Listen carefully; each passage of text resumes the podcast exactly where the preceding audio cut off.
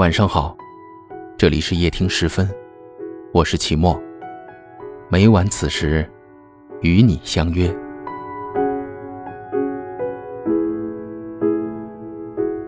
说真的，我也想过要逃离北京。我曾经在知乎上看到过一篇分享，题目是“那些离开北京的人，你们过得怎么样？”文章说。离开北京以后，工作时间由每天八小时变为六小时，交通时间由每天三小时变为二十分钟，午睡时间由每天零小时变为一小时，工资由每月买零点三平米的房子变为每月买一平米房子，父母为伴，乐不思蜀。说真的，我曾不厌其烦地去搜索这样的文字。曾在百度搜索条中输入过“离开北京会怎样”。我曾对一切与北京为敌的言论字字斟酌，铭记在心，只因为，我想要为离开北京找到一个不那么狼狈的理由。北京雾霾最严重的时候，整个天空的颜色都特别奇怪。我总会盯着身边的那一群戴着奇怪口罩的人。会在心里怀疑，他们是不是真的会比我活得久一点？很多人都问我们，为什么留在这样可怕的城市？其实有时候我也会一阵心酸。在这里，我们没有一套自己的房子，没有那么像样的居所，也没有一份所谓的稳定又高薪的工作。家乡的同龄人，早就买了房，买了车。我们奋斗了几年，没太多钱，也没有得到在这个地方扎根的资格。我读过太多励志的鸡汤，可是我知道，自己留在北京没那么伟大，也没那么容易。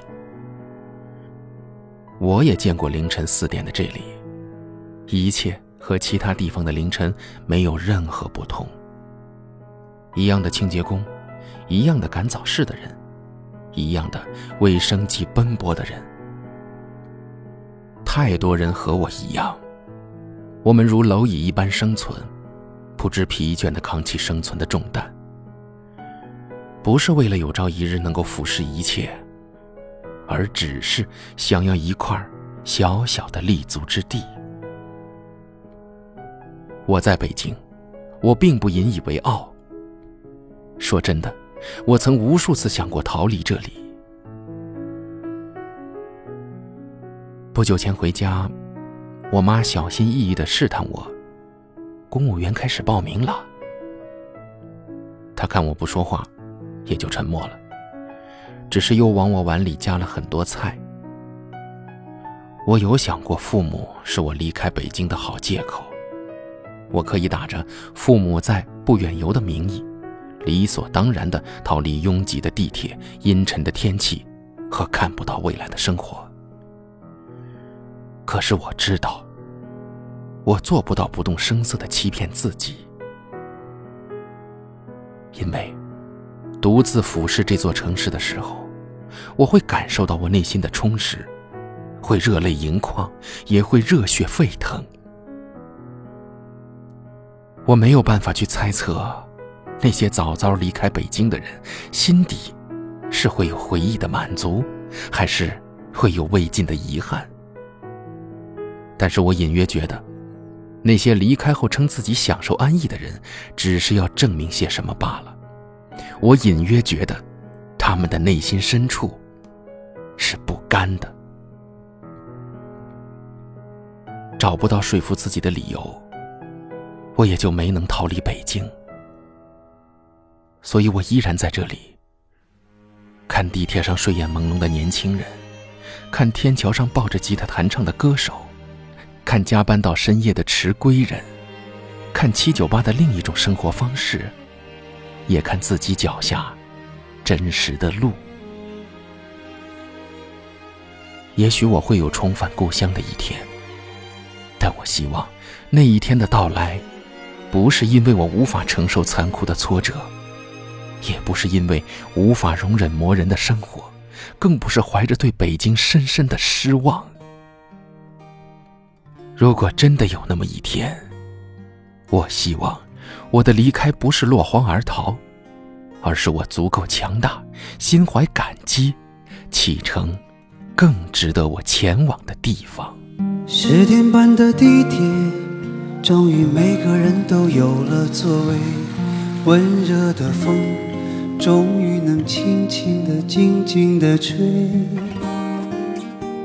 身边的姑娘，胖胖的她，重重地靠着我睡。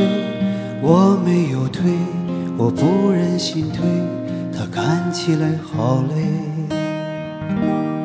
矮下了身子，向后仰，我懒散地伸长了腿。对面的大叔在鼾声之中张大了嘴。旁边的阿姨左摇右晃，她睡得找不到北。身边的妹妹和朋友谈谁是是非非。我也疲倦了，这是我唯一不失眠的地方。悲伤的、难过的，在这里我没有力气去想。城市的夜在头上，沉默经过他的心上。尽管他千疮百孔，仍在夜里笑得冷艳漂亮。点半的地铁，终于每个人拥有了座位。温热的风，终于能轻轻的、静静的吹。对面的阿姨醒了又睡，她没什么可以。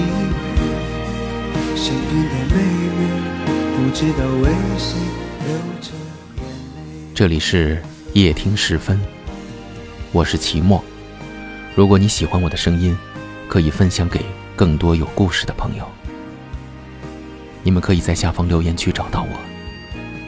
欢迎给我留言，分享你们的故事。听你的故事，拉近我们心与心的距离。让我用声音抚慰你的心灵。各位，晚安，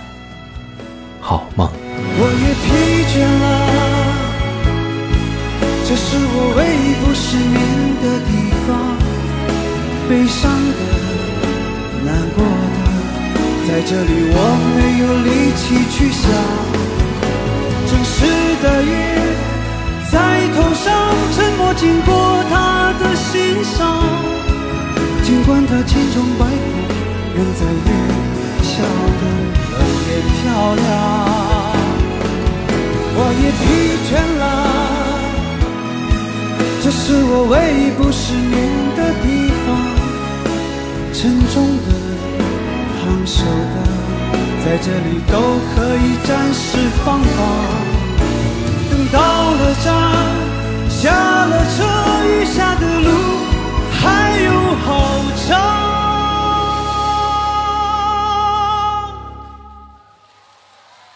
不去想，管他呢，让风吹在我脸上。